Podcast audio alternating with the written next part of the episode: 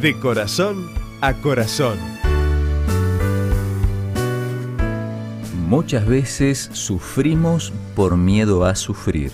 O sea, tememos que nos pueda llegar a algún sufrimiento, pero ese temor ya nos está haciendo sufrir. ¿Cómo evitar esta trampa mental? Esto es Una luz en el camino. Una breve pausa para reflexionar. Con el licenciado Rodrigo Arias.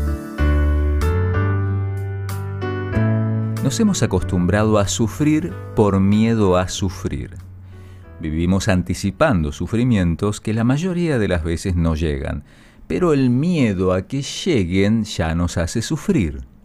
Se ha dicho que nueve de cada diez cosas que nos preocupan nunca sucederán. Necesitamos detener nuestra mente cuando se engancha en el sufrimiento anticipado.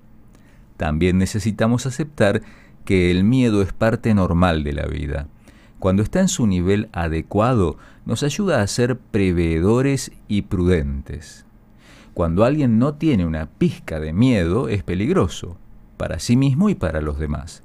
Así que podemos sentir miedo, lo importante es que no le permitamos a ese miedo que nos haga sufrir.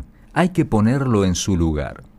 Nelson Mandela decía, aprendí que el valor no era la ausencia de miedo, sino el triunfo sobre él. El valiente no es quien no siente miedo, sino aquel que conquista ese miedo. Para colocar al miedo en su lugar adecuado, pueden sernos de ayuda cuatro preguntas. Número uno, ¿es razonable tener este miedo? Número dos, ¿tengo evidencias suficientes para asegurar que va a suceder eso que temo? Número tres, ¿Me sirve de algo pensar de esta manera? ¿Soluciono algo viviendo por anticipado un posible sufrimiento? Y número cuatro, ¿de qué otra manera podría pensar sobre esto? ¿Qué pasaría si pruebo con un pensamiento positivo? Trabajar con estas cuatro preguntas nos puede ayudar a salir de la zona de sufrimiento anticipado. Y si a esto le sumamos el poder de la fe, realmente podemos empezar a sentirnos mejor confiar en que alguien más grande que nosotros nos ama y se preocupa por nuestro bienestar.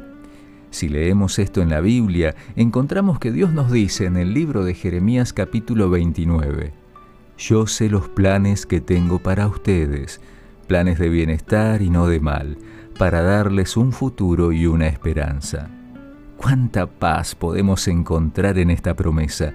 Dios nos quiere dar hoy esta seguridad te animo a fortalecer tu vida espiritual leyendo las enseñanzas prácticas de la Biblia. Para ello nuestro programa te obsequia una guía de lectura que te será muy útil. Podés solicitarla gratuitamente. En Facebook, buscanos como Una Luz en el Camino o llamanos al 0800-555-0201. La guía para la lectura de la Biblia te ayudará a fortalecerte espiritualmente para controlar tus miedos. Te lo recomiendo de corazón. Esto fue Una luz en el camino. Te esperamos mañana para un nuevo encuentro, cuando volveremos a decir... Permitamos que a lo largo de las horas de cada día, Dios sea una luz en nuestro camino.